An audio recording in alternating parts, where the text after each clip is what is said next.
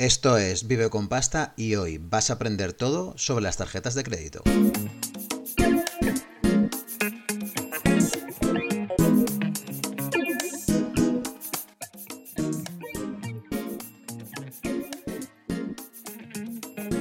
Como me gusta cumplir mis promesas y al inicio del podcast te he dicho que vas a aprender todo sobre las tarjetas de crédito, vamos a empezar a hablar de ese trocito de plástico que tienes en tu cartera. Aquí en España tenemos la costumbre de llamar a todas las tarjetas tarjetas de crédito.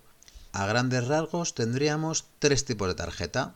Las tarjetas prepago, las tarjetas de débito, las tarjetas de crédito y las revolving, que son un tipo de tarjeta de crédito.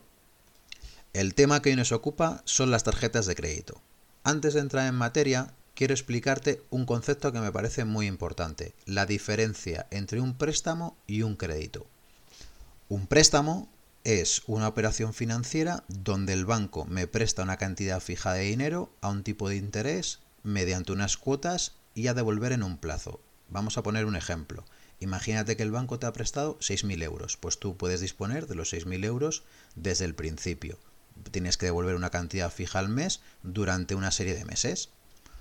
Un crédito es una cantidad de dinero que el banco pone a tu disposición, normalmente mediante una tarjeta.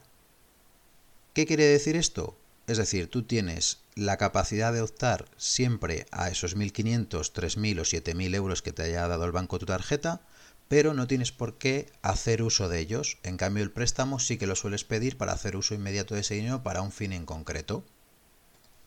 Una vez que ha quedado clara la diferencia entre crédito y préstamo, vamos a ver cómo funcionan las tarjetas de crédito. Entonces, una tarjeta de crédito es una tarjeta que lleva asociada un crédito que te ha preconcedido tu entidad financiera. Normalmente, en este tipo de tarjetas hay dos modalidades de pago. Una, en la que pago todo lo que he utilizado, tanto en compras como en disposiciones de efectivo, a principios del mes siguientes y no llevan intereses. Pero tienes que tener una cosa en cuenta. Las disposiciones de efectivo desde este tipo de créditos suelen llevar comisión de disposición, así que también ahí estás perdiendo o estás pagando un sobrecoste por el dinero que estás utilizando de esa tarjeta, pero ya te digo que solo es en las disposiciones de efectivo, no en las compras. Otro concepto a tener en cuenta dentro de esta modalidad de pago es el ciclo de facturación. Tienes que saber desde qué fecha a qué fecha puedes realizar compras y disposiciones de efectivo y en qué fecha te van a cobrar esas disposiciones. Esta modalidad de pago que te acabo de explicar no tiene intereses. Pero yo te voy a dar mi consejo personal.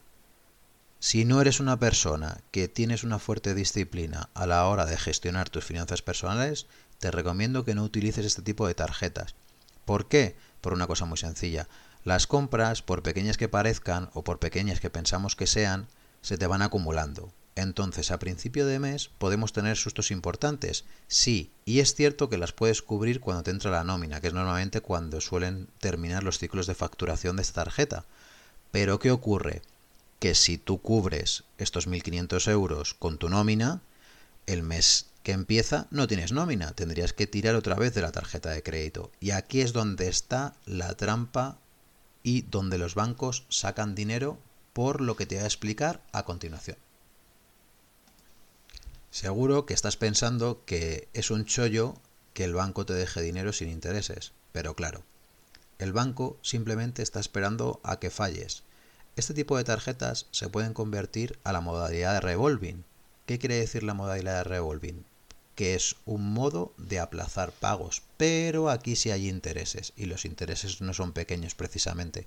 Estamos hablando de tasas de interés que van desde el 18% hasta el 24, 25, 26, ya dependiendo de la entidad financiera. Te estarás preguntando que si este tipo de tarjetas tienen unos intereses tan altos, ¿por qué se utilizan? Yo no tengo una bola mágica pero sí que creo que hay varios factores que ayudan a que este tipo de créditos se utilicen tanto aunque sean tan poco favorables para las personas.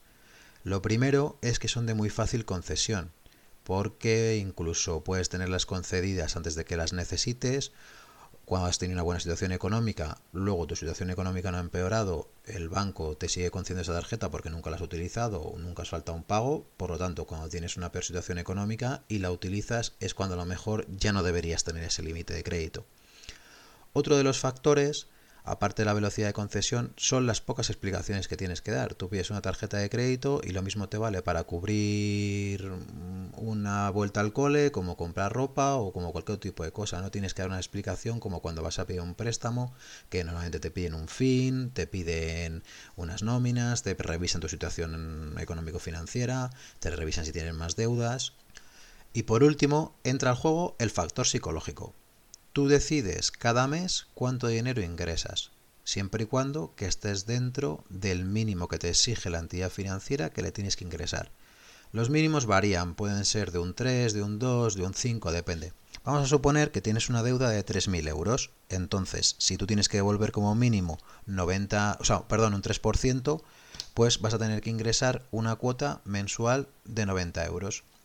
Este tipo de tarjetas te permiten realizar equilibrios financieros para llegar a fin de mes, pero nunca terminan de resolver tu problema. Por eso yo los denomino tarjetas infinitas, ya que para solucionarlas la única forma que tienes es cortándolas.